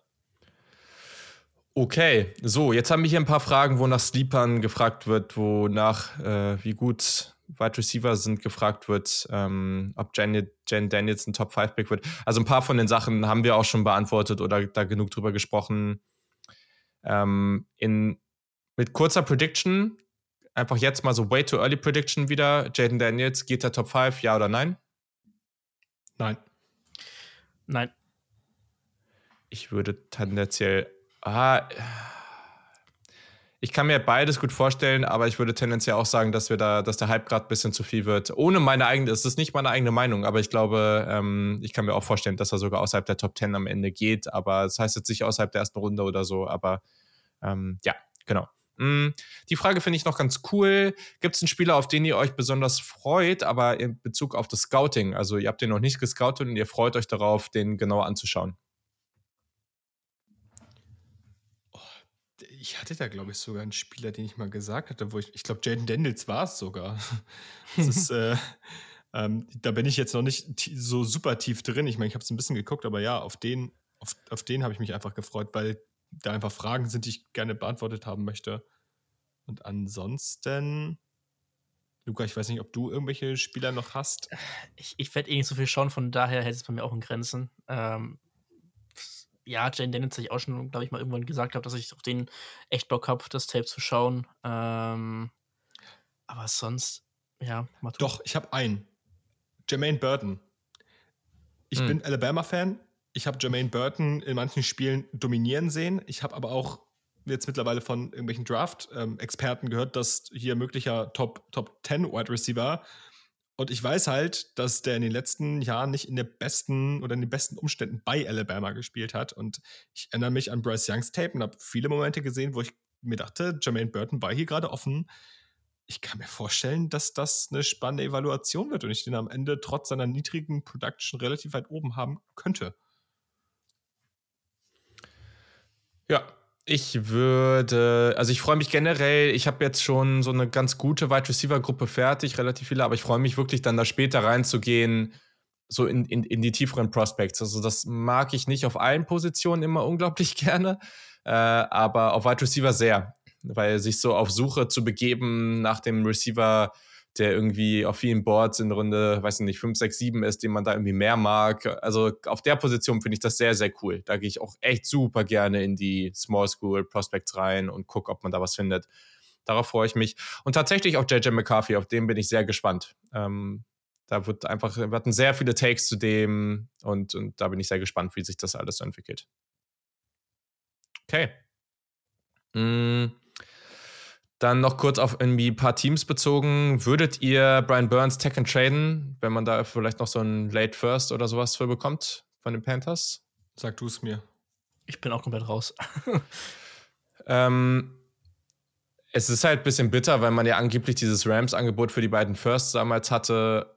Aber so wie das Team gerade aufgestellt ist und auch mit der Timeline, ja, es ist schwer, so einen Spieler jetzt, der sehr, sehr gut ist, zu traden. Aber ich bin ehrlich gesagt auch eher dabei zu sagen, so ja, alles, was irgendwie Value hat, wo man sagt, so, die sind schon vielleicht auch ein bisschen fortgeschritten oder man müsste die bezahlen, gerne alles mitnehmen, was geht. Also ich weiß nicht, wie viel Sinn das jetzt macht, da viel Geld auszugeben für teure Verträge, obwohl man noch gar nicht weiß, in welche Richtung das alles geht. Ähm, ja, das wäre so meine Meinung. Und genau, deswegen hier auch bei der nächsten Frage, was würdet ihr gerne von den Panthers mit dem ersten Pick an 33 sehen? Schwer zu sagen, aber grundsätzlich erstmal auf jeden Fall Wide Receiver. Ähm, aber die Frage vielleicht, wenn ihr für ein NFL-Team in diesem Jahr als GM draften dürftet, welches würdet ihr gerne nehmen? Das fand ich relativ spannend, die Frage. Sogar ich mir ein bisschen mal reingeschaut. Also, was für Picks äh, Teams so haben. Ich habe mich das relativ kurz halten. Ähm, ich bin jetzt Endeffekt mit Arizona, glaube ich, gegangen, weil du hast halt zwei First-Rounder und dazu halt noch relativ viele weitere Picks. Also Chicago hat jetzt auch äh, zwei frühe First-Round-Picks, eins und neun, aber dann hat insgesamt noch sechs Picks, halt ein bisschen, hm. Ähm, aber Arizona zwei First Rounder und dann 13 Picks insgesamt. Das fände ich, glaube ich, ganz interessant. Generell, glaube ich, wo die Cardinals gerade stehen, ähm, glaube ich, äh, wäre es ganz spannend. Ja, gehe ich 1-1 mit. Ich habe auch Arizona genommen. Ja, ich habe die Bears genommen. Finde ich auch sehr spannend. Und gerade auch zu gucken, was man mit dem ersten macht, so, oder geht man nochmal irgendwie zurück und so. Also ich glaube, das sind auch einfach die Teams, die ja jetzt so, die Draft jetzt hier in dem Fall mh, mm, ja, die das alles gestalten werden und die da so ein bisschen Bewegung reinbringen könnten und so weiter. Deswegen finde ich die, ja, natürlich sehr interessant an der Stelle. Aber nur ein Day-2-Pick, Julian. Dabei ist der Day-2 doch der beste Tag des Drafts. Ja, man kann ja zurückgehen irgendwie.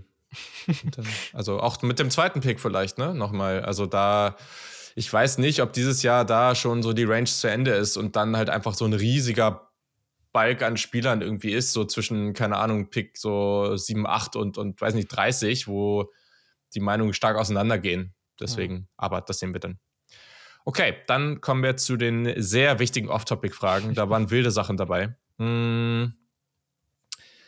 Der liebe Basti hat gefragt, off-topic, welcher Head Coach wäre der beziehungsweise die andere und warum? Und er hat auch noch Zuweisungen gemacht, wer das entscheiden würde für den anderen. Das war echt next level. Also, okay, du sollst jetzt entscheiden, welcher Head Coach Yannick wäre. Im College Football natürlich, müssen wir vielleicht dazu sagen. Bei Yannick musste ich irgendwie direkt daran denken, dass Yannick ja selber eigentlich zwei Dinge hat, die fast schon ein bisschen konträr zueinander stehen. Das eine ist, dass Yannick ein sehr, sehr großes Gerechtigkeitsbewusstsein hat, würde ich behaupten. Also der, der findet, ich glaube, Yannick findet es immer am miesesten, wenn irgendwas ungerecht ist. Also ich glaube, College Football Playoff letzte Saison war irgendwie ein gutes Ding. Aber gleichzeitig würde ich behaupten, dass Yannick nicht sehr loyal ist äh, gegenüber seinen Teams. Das kann er jetzt in der Zukunft äh, beweisen. Das kann er äh, jetzt in der Zukunft beweisen. Und ein Coach, und ich ist gut, dass Janik nicht dabei ist, und ein Coach, ein Coach, der wirklich, wirklich, wirklich immer wieder davon spricht, dass er irgendwie Loyalität so hoch schätzt und hier, aber gleichzeitig auch in seinem Handeln ähm, teilweise so, so, so, Dinge bringt, wo ich sage, eigentlich widerspricht das Ding ganz schön. Und äh, ich, ich glaube, auch du wärst weg, wenn eine bessere Option kommt. ähm, ja, ist halt Dion Sanders. Und deswegen ist Janik für mich Dion Sanders. Das wird er lieben. Das wird er lieben. Boah. What? Okay, geil. Guter Start, sehr schön. Ich habe natürlich übrigens die Info von Yannick. Hat er mir natürlich geschickt. Mm, und Yannick hat Luca. Oh ich lese einfach vor, was hier steht. Wollte hier erst mit Kenny Dillingham gehen, weil Küken in der Runde. Also, Luca ist der Jüngste. Bin aber am Ende auf einen anderen Headcoach gestoßen. Ich, ich, ich habe keine Ahnung, was er damit meint. Das musst du ihn nochmal fragen. Durch Lukas in Anführungszeichen Klamaukigkeit, was auch immer er mir damit sagen will, ich habe keine Ahnung. Und seinen Hang zu flachen Wortwitzen bedingt Elijah Drinkwitz, Missouri. Ja, das war klar. Das, war so klar. das ist aber sehr gut. Das ist sehr gut. Ja, okay. Ja, okay. Also optisch kann, kann müsstest ich, du nur ein bisschen an dir arbeiten und dann sehe ich es auch vielleicht. Kann ich mit leben, ehrlich gesagt. Es, es glaube, geht schlimmer. So die Frisur so ein bisschen, so ein Topfschnitt. Ja. Mhm. Mhm. Ja. Okay, ähm, Luca, du hast Sarah erwischt. Yes, schade, dass sie nicht mehr dabei ist jetzt, aber können wir trotzdem nochmal durchgehen. Also ich glaube, Jim Harbour wäre irgendwie so die langweilige Variante jetzt gewesen. Das wäre so, keine Ahnung, hätte sich auch mit zufrieden gefunden, deswegen wäre es ein bisschen langweilig gewesen. Ähm, ich bin jetzt mal so auf Headquarters gegangen, die auch schon relativ, ja, lange loyal bei ihrem Programm sind, weil ich glaube, schätze ich Sarah ein, dass die loyal bei Michigan bleibt jetzt für Ewigkeiten und dass es da nicht viel ändern wird. Ähm, aber auch so eine gewisse Persönlichkeit haben, äh, auch so ein bisschen mal dann ihr Team ein bisschen den Tod zu verteidigen, mehr oder weniger. Ähm, und da bin ich auf, ja, mehr oder weniger zwei Coaches in der Big 12 gestoßen und ich werde jetzt hier den, den einen, äh, ja, mal hervorheben, den ich da ganz besonders toll fand. Ich glaube, ich weiß, ähm, wer kommt. ich bin hier mit Mike Gundy gegangen. Ja. What? Andere Überlegung wäre Matt Campbell gewesen, wegen der Langlebigkeit, aber da fehlt mir ein bisschen das Kontroverse immer dabei. Ähm, da, das ist tatsächlich richtig, das ist tatsächlich richtig. Verstehe ich. Aber ja. Mike Gandhi, Mike Gandhi finde ich gut, ja. Ja, Boah, I'm a Woman stark. und dann ne, macht, macht sie auch dieses Ding. Ähm, Come after me! das das sehe ich halt irgendwo schon. Und äh, ja. von daher, ich, ich hatte noch äh, Ken überlegt, äh, weil sie so ein gute, gutes Debüt hingelegt hat, hier wie GJ Kin ja auch im College Football ist ja auch so, ja. Hm. Ähm, naja. Stark. Also, Sarah hat ihre Picks hier auch noch reingeschrieben. Sie hat gesagt, ich bin Jim Harbour. Das ist natürlich erstens echt nicht so nett, aber zweitens ähm, kann das irgendjemand so vom, vom Rest jetzt, abgesehen davon, dass sie mich vielleicht ärgern will, damit ähm, irgendjemand da, also ich sehe es noch nicht so. Oder ich verstehe es noch nicht so ganz, aber vielleicht. Bräuchte auch eine Erklärung. Wisst ihr eher mehr. Ich, ich bräuchte auch eine Erklärung. Ich sehe es tatsächlich nicht. Aber das, ich glaube auch niemand da draußen sieht Yannick als Dion Sanders. Deswegen. ähm Können wir ihm bitte so ein Outfit schenken? Das wäre, also auch mit der Brille und so, das wäre super gut. Ähm. Oh, ich ich, ich überlege mal, vielleicht fällt mir über den Rest, restlichen Verlauf der Folge noch ein, was, was du sein könntest, Julian, so als, äh, als Ersatz. Zu, okay, zu bin, bin gespannt. Oh, mm, Gandhi ich habe Kiel.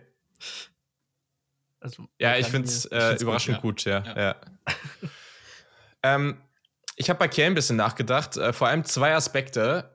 Er nimmt ja schon viele Aspekte sehr wichtig. Also, das muss ein Coach sein, der irgendwie im Recruiting schon vielleicht auch schon noch ein bisschen was reißt.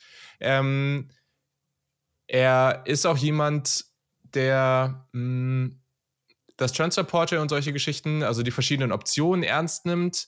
Äh, ich würde ihn auch einschätzen, dass er so, so ein bisschen wie bei mir, ich glaube, wenn man nicht reingeboren, das hast du, glaube ich, schon mal gesagt, ich sage mal in Anführungszeichen, das Team einen selbst ausgewählt hätte durch die jeweiligen Faktoren, dass man dass er jemand wäre, der so, so vielleicht so ein mittelgutes Programm sich aussuchen würde, um da dann richtig was zu bewegen. Also ich glaube, auch so als Fan wäre das wahrscheinlich eher die Richtung gewesen, wenn das eben nicht durch, durch deinen Vater und so gekommen wäre. Ja.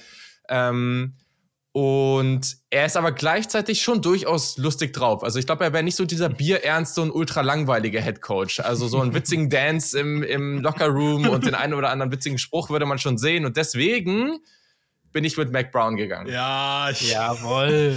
ich wusste, dass es kommt. Geil. Ich wusste immer nur an diesen. ja.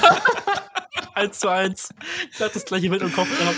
Es ist, es, ist, es ist so geil. Äh, für die Leute, die es nicht wissen, ich weiß gar nicht, ob das das auch als einzelnes Video noch irgendwo auf YouTube gibt, aber es war auf jeden Safe. Fall. Aber einfach als GIF, oder? Als ja, GIF, als GIF auf jeden Fall. Auch auf jeden Fall als, es war auch auf jeden Fall im College Football Trailer von, von ESPN vor der letzten Saison. Da sieht man Mac Brown auch einmal ganz kurz so tanzen. Ja, nee, finde ich, find ich cool. Highlight. Ja. Stark. Ja, ich meine, cool. Das Alter, das Alter schieben wir mal zur Seite. Das, äh, ja, gut, darauf habe ich jetzt nicht so geachtet. Das, ich, ich habe ja, hab ein Video gefunden, wir packen das in die Episodenbeschreibung. Ähm, ja, ja, stark. Sehr schön. Okay. Ja, sehr gut. Sehr schön. Okay, nächste Frage von Andy. Ähm, wer von euch würde eine hypothetische Kneipenschlägerei am ehesten gewinnen? Ähm, Sarah hat reingeschrieben, Kiel irgendjemand, der da was, also hat jemand was anderes? Ich habe Sarah vorblocken sehen. Ich gehe mit Sarah. Ich habe, ich habe, ich hätte ich jetzt auch Sarah gesagt. Ich habe auch Kiel oder Sarah geschrieben. Ja, ja. einfach weil Sarah Football spielt, das ist, hat sie einfach und allen schon was voraus so. Ähm, aber auch von der Attitude. Also ich kann mir schon ja, vorstellen, ja. dass sie nach vorne geht, dann einfach so, so Junge, ich geb dir, so, weißt du so? Also das kann ich, ich, ich kann mir das schon vorstellen. Also da kommt der innere Mike Gandhi wieder durch, ne? Äh, ja. da, da, da, geht, da geht's in ihr, da, wenn da irgendwer ihren, ihren Jungs, ihren, ihren Leuten was, äh, was anhaben möchte, dann steht Sarah ja. aber in erster Reihe, du. Ja. Richtig, das ist, ja. Ja, ja ich glaube auch, dass sie da äh, dieses bisschen zu kompetitive hat, so weißt du, das hat Yannick, das geht Yannick ja komplett ab. Ähm, und äh, also ich kann mir auch Yannick überhaupt nicht vorstellen, wie der jemals diese Emotionen so auf die Art und Weise so entwickeln kann, um, um da hinzukommen. Ähm, Yannick in der Klappenschlägerei, das ja. Bild habe ich gerade im Kopf und ich weiß nicht, irgendwie. Ich weiß nicht, was ich auch machen soll. Ich meine, müssten ja. Sarah dann auch irgendwie so ein gewisses Gewaltpotenzial zugestehen, aber ich glaube, das haben wir einfach alle nicht, deswegen müssen wir das ausklammern. Ja, ja, glaube ich auch. Äh, ja, übrigens, äh, gerade diese Fragen, natürlich auch bei den anderen, aber gerade diese Fragen, da wollen wir natürlich auch eure Picks zu äh, auf den auf sämtlichen Plattformen zu hören. Also wir sind gespannt. Ähm, genau, und dann hat noch Bayern Niner äh, 295 gefragt, ähm, Gemüse oder Fleischersatzprodukte was ist da eure Wahl? Ähm, Yannick hat mir geschrieben, außer bei Burgern, hit me up und rein in die DMs, wenn ihr Produktempfehlungen habt, ähm, kann ich sehr gut ohne Ersatzprodukte leben.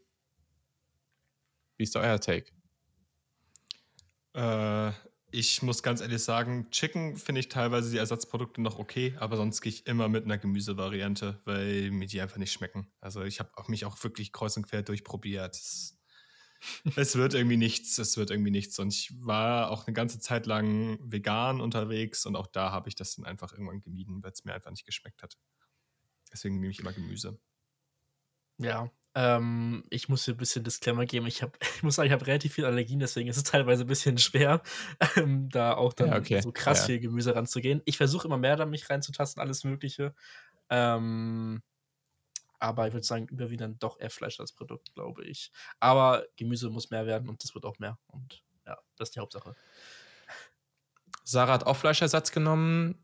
Ähm, also ich bin nicht ganz der Meinung, also ich finde mittlerweile wird es auch immer besser und ich finde, das sind mittlerweile echt viele Produkte, die ich ziemlich cool finde. Höre ich auch von vielen anderen. Ähm, spezifisch auch, wenn es so um so Ersatz für so Hack in so Bolognese oder auch gerade so oder solchen Geschichten geht. Ähm, mhm. Aber ich muss sagen, aber das bedeutet dann auch ein bisschen mehr Aufwand, eher mit Gemüse selber Ersatzprodukte machen. Also gerade auch mit gewissen Pilzen, ähm, so Austernpilze oder solche ja. Geschichten, da kann man so geile Sachen mitmachen. Also ja. wer da Empfehlungen braucht oder so, schreibt mir gerne.